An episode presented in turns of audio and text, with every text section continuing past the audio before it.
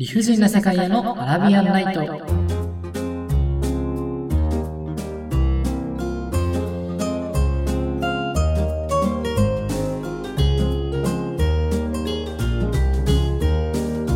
こんばんは。私があなたのシェヘラザードサムです。今日もこの現代社会と戦い続けるあなたに世の中に絶望してしまったあなたに送るフリートークポッドキャスト、理不尽な世界へのアラビアンナイト。本日は第76夜でございます。社会に出る直前に休学した大学生が中二病スプリッツ全開で日常の理不尽を嘆きながら、あなたの精神と時間の空白に落書きしていきますっていうところでね、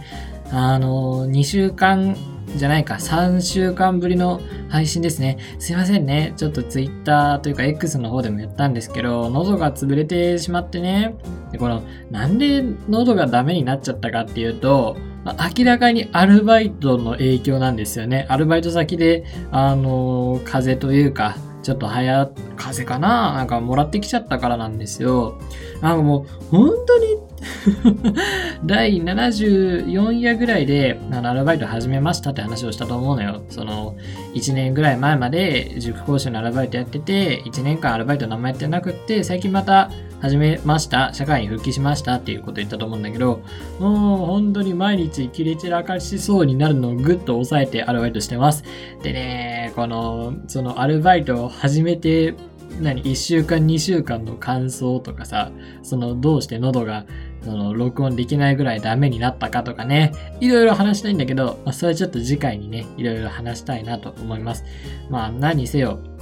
もしこう毎回ね楽しく聞いてるよという方がいらっしゃったらちょっとね割と長い間更新できなくてすいません。あの、1週間実家に帰るから更新できないとかはあったと思うんですけど、こんな長い間更新しなかったのは割と始まってから初めてぐらいじゃないですかね。いや、本当にすいません。私もね、すごいもどかしかったっていうか、なんていうの？そのね、なんでこのポッドキャスト別に誰に強制されてるわけでもないのに続けられるんだろうっていうと、やっぱりね、こう、妄想を垂れ流せるとか、想像を垂れ流せるみたいなところがあるんですよね。まあ、ちょっと来週に先んじて、そのアルバイトの話をちょっとだけしちゃうんだけど、うん、例えば、えっ、と、私のそのアルバイト先で、こう、お店をね、閉めるとき、クローズの時間で閉めるときに、あの、レジの中のお金とかさ、あとは販売してるグッズとかが盗まれないように、そのレジ周りというか、その商品が並んでるところ一帯のエリアをこう、レールなんかね、スチール製の、なんか金網みたいなカーテンレールを閉めて、鍵をかけて、こう、守ってるんですよ。で、そのカーテンレールっていうのその金網のカーテンをかけるときに、これね、まあ、ちょっと年季が入ってるのか、ものすごく駆けつけが悪くて、本当にね、すごく頑張らないとなかなか閉まってくれない。うん、すごくレールがあるのになかなか進まないっていうタイプのカーテンで結構ね、閉めるのに力がいるんですよ。で、こういうカーテンレールをね、私閉めてる時に、あなんか、あれだなと思って、こう、あるじゃないですか。例えば進路を決める時に、その、決まったレールの上を進みたくないみたいな、親や社会が敷いてくれたレールの上をそのまま淡々と進むなんて、そんなの性に合わないっていう人もいれば、そうじゃなくて、まあ、逆に決められたレールとか、あのある程度定められたレールがあるっていうのは幸せなことだからそれをねあの一歩ずつ前進していくことが大事だっていうそういう意見もあるじゃないですか。まあどっちもいいなと思うんですけどまあ少なくともこの私が今引いてるカーテンレールみたいにあの進めるレールがねレールがすでに敷かれてある状態にもかかわらずそのレールすらまともに歩めない人生は嫌だなっていうのをカーテンレールから学んだりしてるわけですよ。ね。何言ってんだって感じだと思うんだけど、こういうことを本当になんか頑張って想像しようとかじゃなくて、カーテンレールを引いてる時にふと思うわけね。で、それをなんかその辺にいる近くのね、アルバイトの同僚の人とかにパッて言えたら楽なんだけど、まあ、バイト始まったばっかりでさ、人間関係とかも全然できてない中でいきなりそんなことをさ、言われたら、なんかこいつやばいやつだって思われると思うんだ。でしょ？あの、皆さんもさ、その職場とかさ、まあ、学生さんだったらクラスの新しく入ってきたクラスとか、新しく入ってきた社員さんがいきなりこんなわけわかんないこと言ったら、ちょっと警戒するじゃないですか。で、私はその高校までっていうのは周りがすごく優しかったから、本当に何も何フィルターをかけず思ったことを垂れ流せるっていう場所ばっかりで過ごしてきたんだけど、まあ、大学に入って全くそういう環境じゃなくなってしまってね、それこそ大学のクラスとか大学のいくつものサークルでこういう自分の妄想を今までのようにただ垂れ流してきたらすごくね 警戒されて避けられちゃったっていうのがあるからちょっとそういうのはなんとかやめようっていうかね。新しい今後社会に出るにあたっても新しいコミュニティにまあ溶け込むまでいかなくてもある程度許容される人間になる練習はしなきゃなと思ってこういう今のカーテンレールの話みたいなのをぐっと抑えるわけ。で、これがね、とんでもないストレスなの。もう、そんなことでいちいちストレス感じてるならね、生きていけないでしょっていう感じなんだけど、まあ、とにかくこれがね、本当にストレスでしょうがない。でも、まあ、このポッドキャストは一応、私がね、好きでやってる、なんかどっかから、あの、やってくださいって言われてるわけじゃなくて、自分で好き勝手にやってることだから、あの、こういう自分の妄想を垂れ流しにしたって全く構わないわけでしょ？別に誰にも迷惑かけないし。誰かに嫌われるとかもないし。でね、やっぱそういう機会を2週間以上失ってしまったっていうのはね、やっぱり自分の中にすごく苦しいものがあったし、まあ、逆にそういう機会だからこそ、まあ、毎週そんなにこう気合を入れなくても続けていけたんだなっていうのを再確認できましたね。いや、本当にこれからも頑張って配信、あの、続けてね、1001回、あの、アラビアンナイト千夜一夜物語をモチーフにしてるんで、第1001夜までやりたいですね。えー、どうしよう。1001夜まで行ったら、あれですね、あの、トレンドとかに上がりたい。さて、今日は、まあちょっと全然違う話でね、そのアルバイトの話は来週するとして、今日は、あの、満を持してね、映画ブルージャイアントを語りたいんですよ。このブルージャイアントっていう映画をね、見に行った、すごく良かったっていう話を、まあ、これまでもちょくちょくしてるんですよ。っていうのと、あと、私今までこういう映画っていうかエンタメ作品の感想のアニメの感想ですね。アニメの感想として、えっ、ー、と、吹奏楽部が舞台の響けユーフォニアムっていう作品と、あと、ジョジョの奇妙な冒険っていう私の好きなね、あの、冒険系のアニメの感想を語った回があったと思うんですけど、まあ、そういう感じで、今回も、こう、作品の良かったなっていう部分を語る回をちょっとやりたいなと思いまして。で、あの、満を持してね、映画ブルージャイアントを語りたいと思います。アニメの映画なんですけど、なんとね、私、5回も見ました。私ね、そもそも映画をそんな見ないんですよ。映画館に行って映画を見るっていうのは、本当に今まで年に2回とかそれぐらいだったし、まあ、そもそも私ね、その大学生になってからなんかこう光の刺激にちょっと弱くなってしまって、なんだ、こうアクション系のすごい何？あの、ハリウッドで撮るような爆発とかさ、光みたいな、そういうのね、なんかね、眩しくてね、映画館で見ると気持ち悪くなっちゃうんですよね。だからそもそも映画をそんな見ないのに、そういう映画見ない人なのにもかかわらず、5回も劇場に見に行ってしまった。うん、最初、公開期間で言うと、まあ、スラムダンクと同じぐらいの時期にやってたのかな。今年の冬からまあ、夏前ぐらいまでやってた作品なんですけど、うんとね、3月に3回見て、5月に1回見て、で、それで1回上映は終わっちゃったんですけど、あの、DVD、ブルーレイの発売に合わせて1週間だけリバイバル上映が全国の何箇所かでやってたんですね。これ絶対見に行きたいと思って、5回目はね、あの、つい最近見に行ったっていうところになります。本当にね、5回も行くなんて私史上前代未聞ですよ。で、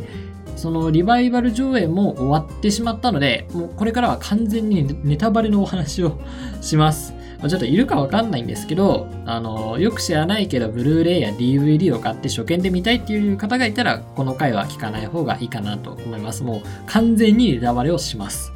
そうそうそう。だから、まあ、逆にね、劇場に見に行ったよっていう方も、これを聞いて、ブルーレイとか DVD を見るときに、あ、確かにここもいいポイントだなと思いながら聞ける、そういう参考になればいいなと思います。で、えっ、ー、と、ちょっとね、その映画の中身を話す前に基本情報の方をちょっと紹介したいなと思うんですよ。で、このブルージャイアントってのはもともと漫画なんですよね。主人公の、ま、宮本大という男の子がいるんですけど、この主人公大の成長を描いたジャズのね、まあ音楽のジャズの作品なんですよ。もともとは漫画で、で、まあさっきも言ったように冬に映画化しました。ね、これね、当然、やっぱりジャズの作品っていうことで、その音楽の部分にとても力を入れてる作品でね、漫画の頃から、まあ、漫画ってテキストっていうか絵だ、イラストとテキストだから、あの、聴覚への刺激はないわけですけど、漫画を読むだけで音が聞こえてくるって言われるぐらい、その漫画の頃から人気の作品で、まあ、映画も大ヒットしたそうですね。うん、で、あの、なんて言うんですかね、私的には、ちょうど今年のね、その3月ぐらいに見て、しっかりジャズに興味を持つようになったきっかけの作品だったんですよ。それまでもちょっとジャズ面白そうだなっていう気持ちがあって、サークルなんかにちょっと出たり入ったりしたけども、まあ、これを見て、やっぱりジャズいいじゃん、やってみようっていう風なきっかけになった作品、本当にちょうど良い上映タイミングだったんですよね。うん。で、えっ、ー、とね、あらすじで言うと、高校3年間、独学でね、あの、吹奏楽部とかじゃなくて、独学でサックスを練習してきた主人公のさっきのダイっていう子が、世界一のジャズプレイヤーになるっていう目標を掲げて、まずはこう、高校と、高校卒業すると同時に上京して、東京でちょっと音楽家として頑張ろうっていう感じのお話ですね。漫画では、その前にその仙台、地元の仙台でどういう感じでサックス練習したのかみたいなストーリーがあるんですけど、まあそれはちょっと飛ばして、その東京編っていうの、漫画でいう東京編が映画化されたみたいな感じですね。で、そのサックスプレイヤーの大っていうのと、あとはあの東京のジャズのお店であった、まあ、ジャズ演奏の場所であったピアニストの雪のりっていう、これも男子ですね。と、あとは地元仙台からの同級生の玉田っていうこの3人で同級生、みんな18歳なんですよ。18歳でバンドを組んで、まあ、成長していくっていうお話ですね。で、この宮本大っていうのは、まあ、例えばワンピースのルフィとか、ポケモンのサトシみたいに、王道系というかね、まあもう、何でもかかってこいっていう感じの、そういうタイプの主人公ですね。心の中の言葉がなんかほとんどない。なんかあんまりね、すごくめちゃくちゃ迷ったりとかしないんですよね。割としっかり自分を持ってて、なんかもう突き進んでいく経験とか知識がものすごくあるわけじゃないけどもう自分っていう軸がしっかりあってどんどん、まあ、迷わず前に前に進んでいけるタイプの主人公ですね。でまあそのお話の前にそのそれの映画の周辺の情報で言うとあの映画のね画像というか映像がえーとまあ、昔ながらそのアニメーションっていうのに加えて 3DCG が出てくる場面もあるんですよ。で、えっ、ー、と、普段はずっとこう、みんながよくイメージするようなアニメのタイプで進んでいくんだけど、演奏のシーンのサックスを吹いてる宮本大だけが 3DCG っぽく描かれる。ね、雪のりや玉田っていった演奏者が、こう、一時的に 3DCG になって描かれるんですね。で、まあ、これにちょっと、まあ、なんか見にくいとか、アニメの時とすごく、なんだ、あの容姿とか体格がちょっと違って見えて変っていう、まあ、意見もあるんですけどおおむねあの映像としてもすごくいいなと思います。であとは音楽のお話で言うとこの3人が、えーと、サックスピアノドラムっていう組み合わせでベースがいないんですね。でこうジャズのこの演奏の組み合わせでベースがいないっていうのはあんまりないことなんですよ。だから、えーと、そのベースが本来担うべき低音の役割をピアノが割とカバーしてるんですね。だから、ピアノの低音がよく聞こえる音楽が多いんです。この映像の中って。だから、まあ、もし、そのお話もいいけど、音楽の部分を聞いてみたいっていう人がいたら、なんだ、そのサブスクで、ブルージャイアント、映画ブルージャイアントで流れてきたアルバム、まあ、サウンドトラックみたいなのが出てるんで、ぜひピアノのね、低音に注目して聞いてほしいなというところになります。まあ、こんな感じですかね、基本情報は。じゃあ、どこが面白いんでいいっていう話を、3つぐらいね、魅力があるんで、これをちょっとね、熱く語りたいなと思います。1つ目ね、1つ目はね、このジャズっていう音楽のジャンルの優雅かつ熱いなっていうところが、もうビシバシ伝わってくるところね。このポッドキャストでももう何度も言ってるんだけども、ジャズっていうのは例えばこう、おしゃれなバーの、おしゃれなバーやカフェの BGM みたいなところでちょっと耳にするかなっていうことが多いんだけども、そういったおしゃれな空間で流れる、なんとなく耳障りのないこう優雅なおしゃれな音楽っていうイメージがみんなあると思いますし、私もなんだ、ちゃんとジャズをジャズとして聴く前はそういう感じだったんですよ。なんか、まあ、おしゃれな感じの落ち着いた音楽なのかなっていうふうに思ってたんですけど、まあ、実態は、まあ、そういったね、側面ももちろんあるんだけども、その中身っていうのは、演奏者の熱い、何、演奏魂を感じられるジャンルの音楽なんです。まあ、音楽なんてどれもね、そりゃ表現ですから、魂みんなありますけど、まあ、特にこれがね、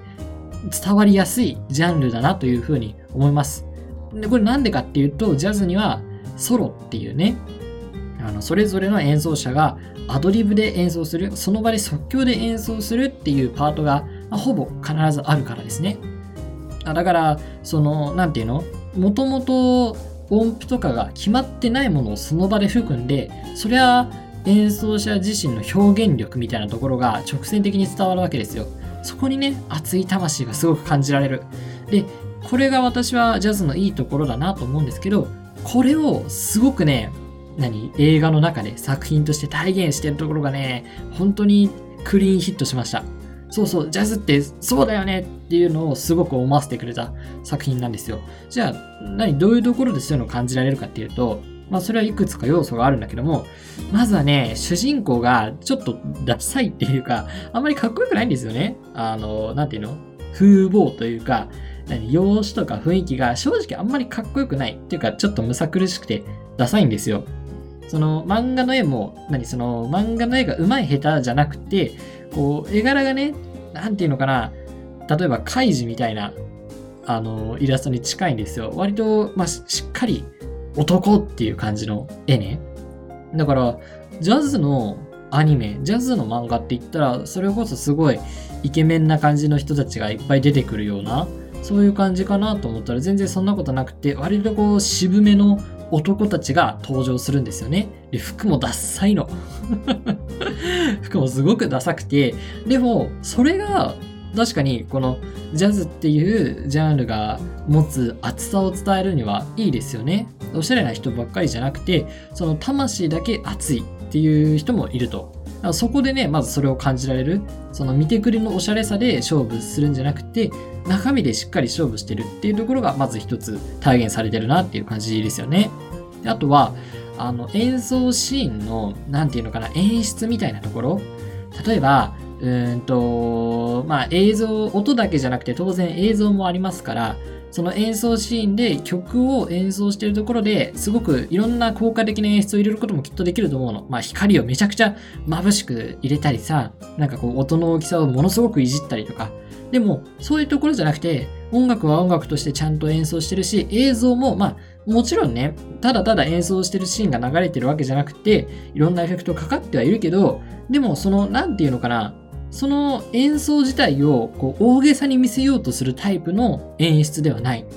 ちゃんとこの演奏がどういうイメージの演奏なのかっていうのを視覚的に見せるよっていう目的に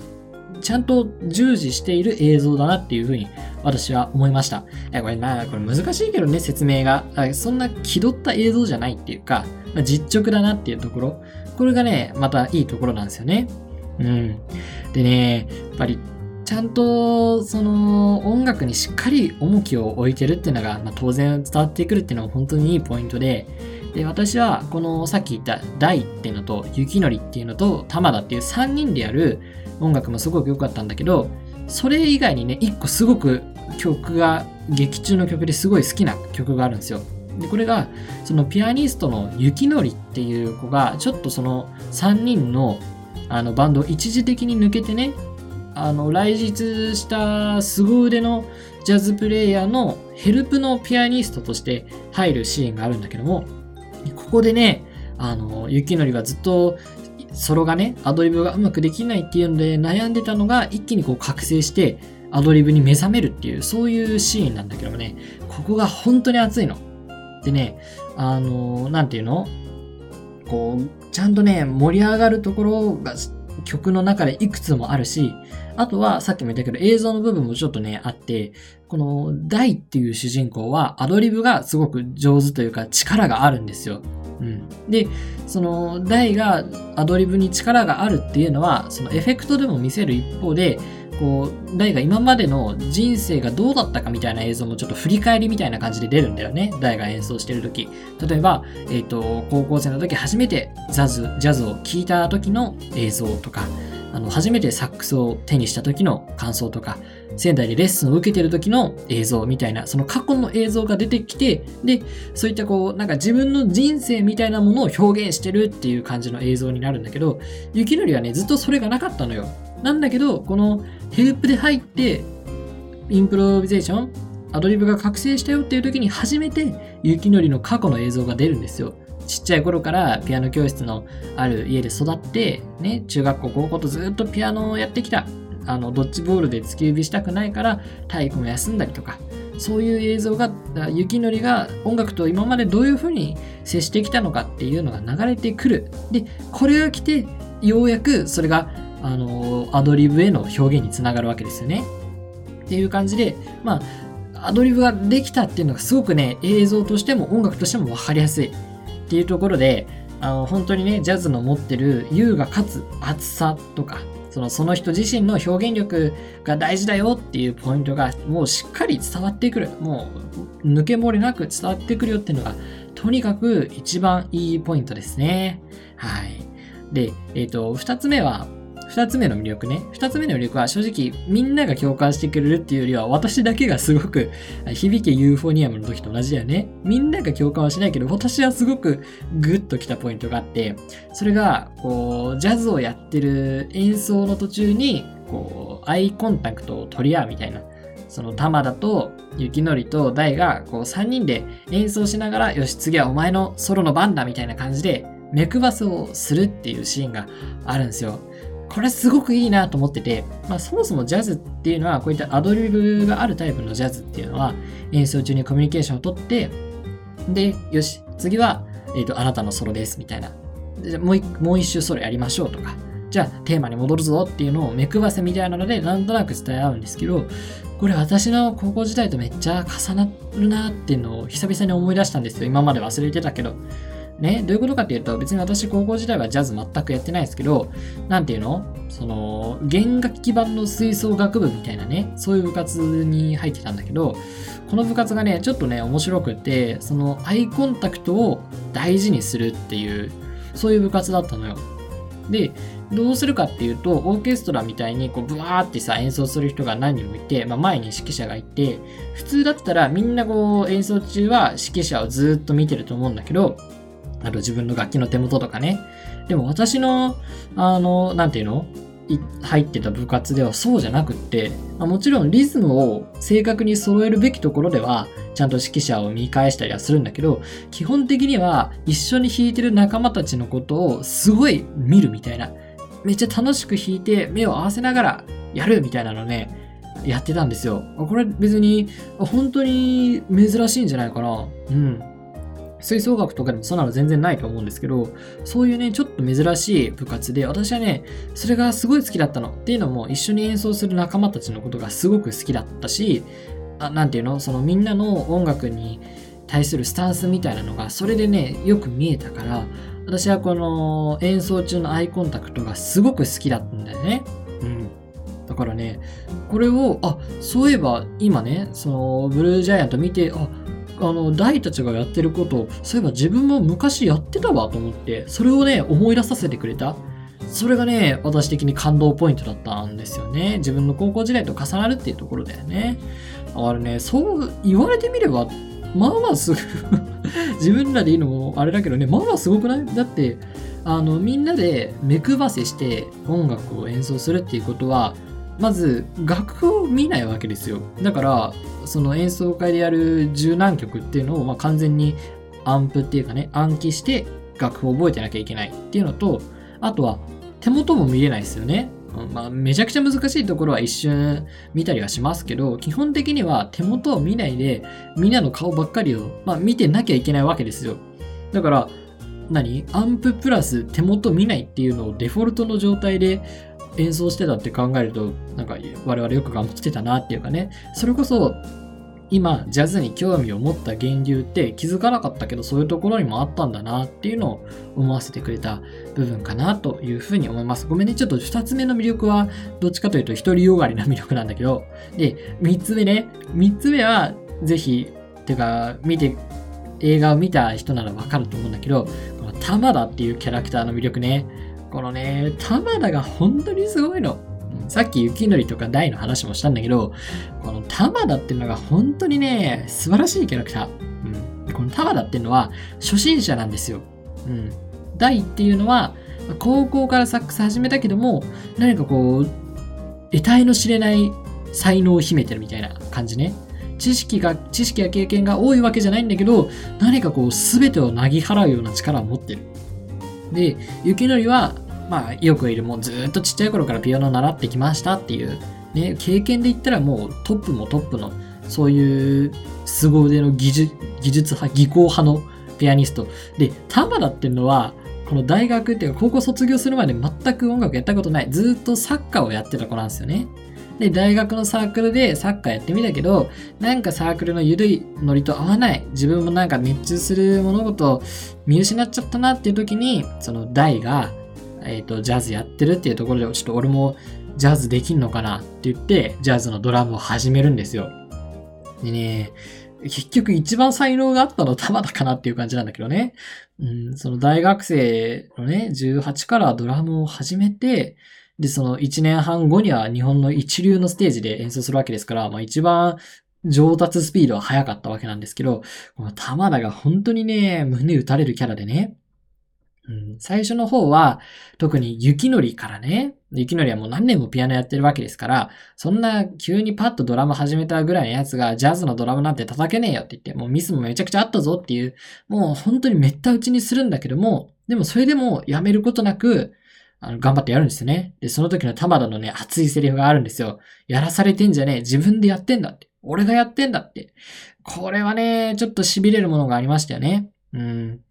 なんていうのかな。そうなんですよ。玉田は自分でドラムをやりたいって言ったから、何をちょっときつい言葉を言われたとしても、でもそれは、それも含めて自分がやりたいことの一つだと。うん。自分がやりたいことを決めたんだから、それも含めて乗り越えていかなきゃっていうスタンスね。これは痺れましたよね。なんかこの理不尽な世界のアラビアンナイトにも、ちょっと共通するところというか、学びになるところがあるというか、うん、この理不尽な世界を、まあ、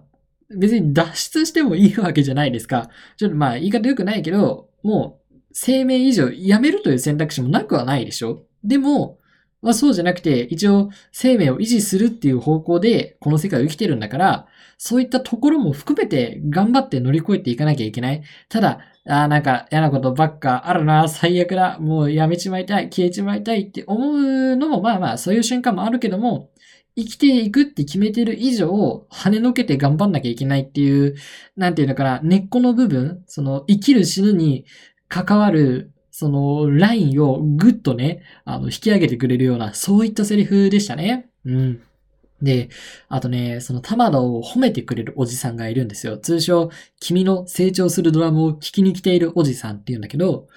えっとね、その、この3人がね、大と雪のりと玉田が3人でよくライブを何度もするんですけど、するんですけど、最初からずっと聞きに来ているおじさんがいるんですよ。で、そのおじさんはね、いつもね、玉田のことを見てるの。で、えっと、演奏が終わって、えっと、大とか雪のりは、もう結構人気になってきたんで、プレイヤーとして、サインを観客から求められるんですね。その雪のいい、サイン書いてくれとか、宮本くんサインを書いてくれって言われるんだけども、玉田にはやっぱり声がかからないの。それは上手くなったとはいえ、やっぱり初心者だし、まだまだその最低限の部分しか叩いてないから、ファンはそんないないんですよ。で、玉田が、あ、やっぱあいつらすげえな、大とか雪のりすげえなって思ってる時に、そのおじさんがね、来て、私は君の成長するドラムを聴きに来てるんだと。最初のライブから本当に良くなったっていうことを言ってて、もうつい玉田は涙してしまうんですけど、あ、そうだよな、こういったちっちゃな成長っていうのをどこかで見てくれてる人がいるし、もしそれをね、言葉にしてくれる人がいたら、そりゃあ救いになるよなっていう。これは一つね、まあ、みんなが思う感動するシーンの一つかなというふうに思います。ここは本当にいいシーン。で、あとね、もう一個語りたいのが、玉田のね、作画ね。これちょっとね、すごいというか特殊だなと思ってて、さっきも言ったように、演奏のシーンになると、途端に、あの、プレイヤーたちは 3DCG になるのよ ちょっと面白いんだけど、普通のアニメーションだったのがいきなり 3D になるんだよね。で、そうなんだけども、なぜか、えっ、ー、と、その、最後の演奏会、最後のステージのアンコールの1個前の曲は、なぜか玉田のソロだけ 3D にならないの。その玉田の絵のまま、今までの日常生活の玉田の絵のまま、ものすごい作画でね、ドラムを演奏してるシーンが1回だけ出てくるんだよ。このシーンだけなぜか演奏してるのに 3D にならないの。でね、なんていうのかな、ま 3D だと、正直、悪くはないんだけど、どうしてもね、なんかこう、今までと急に変わ変わるから、親ってなるし、なんかこうね、動き自体は、なんていうのかな、大きく変わんないんだよね。その 3DCG を動かす関係上そうなっちゃうかわかんないんだけど、そのね、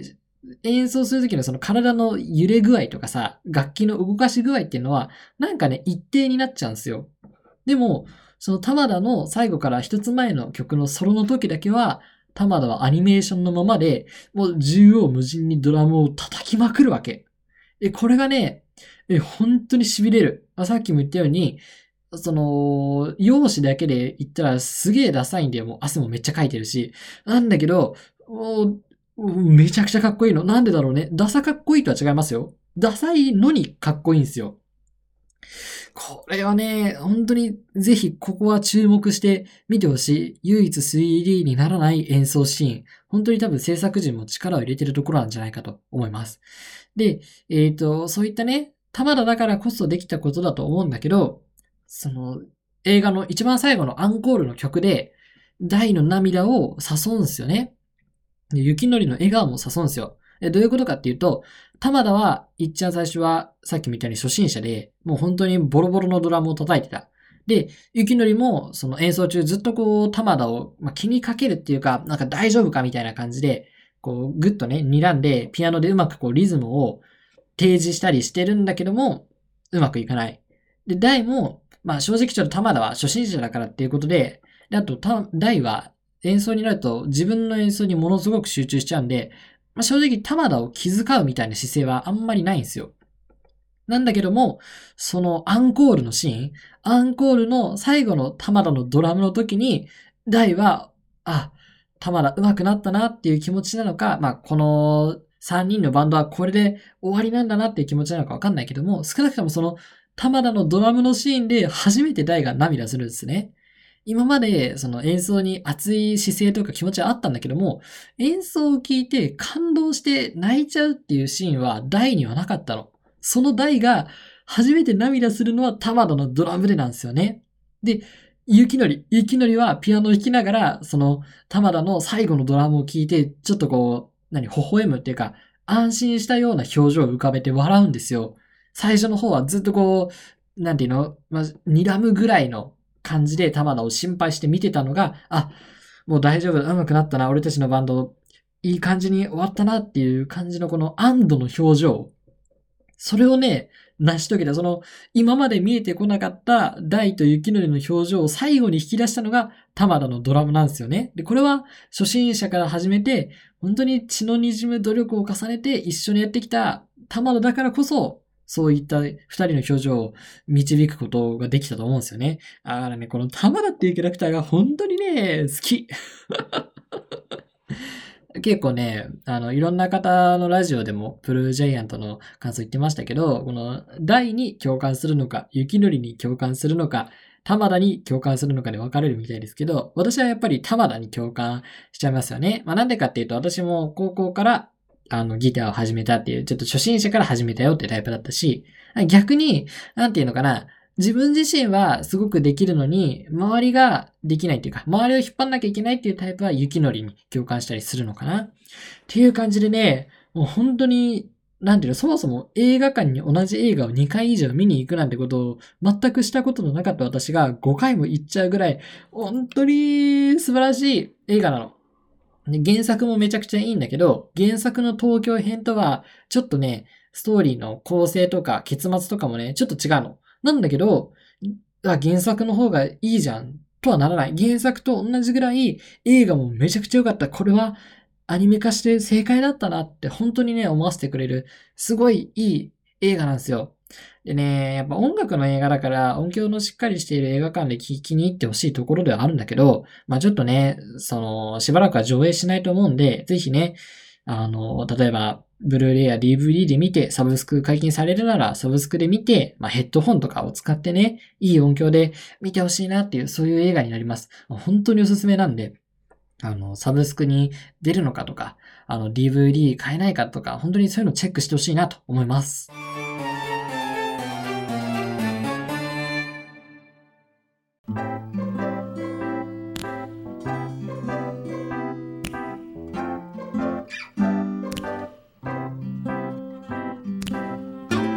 不尽な世界へのアラビアンナイト、そろそろお別れのお時間です。まあ、本当はね、雪のりとか大のことをもっと語りたいんですけどね、ま、ちょっともうこの3つに絞らせてもらいました。雪のりのね、スピンオフ小説とかもね、あって、すごい、これもまた最高なんですよね。で、ちょっと今日ジャズの話をたくさんしましたけど、実はね、ジャズに関連したポッドキャストもちょっと始めたんですよ。この番組とは別でね。で、URL を貼っとくから聞いておいてほしいんですけど、ちょっと同じように喉の事情でね、始めてまだ1、2回なのに全然更新できてない2、3週間空いちゃってるっていうのが現状なので、でもまあ更新はするんで、ちょっと長く今配信中の1、2回っていうのが聞いてほしいなと思います。いやー、本当にね、あの、せっかくさ、この理不尽な世界は収益化が決まって、で、新しいポッドキャストを始めてっていうところだったのに、ちょっとね、喉のせいでスタートダッシュを潰されたのが本当に悔しいんですけども、今後ともね、頑張ってやっていきたいなと思います。さて、この番組では、普通歌、感想や質問ですね、やコーナーメールを募集しております。概要欄に掲載している Google フォームから送ってくださいね。X もやっています。番組アカウントのフォロー、ハッシュタグ、理不尽、理不尽はカタカナです。での感想ツイートよろしくお願いします。それと、今お聞きのポッドキャストサービスから番組のフォローや評価をしていただけると嬉しいです。次回の話は今宵のものよりもっと心躍りましょう。それでは、良い夢を。おやすみなさい。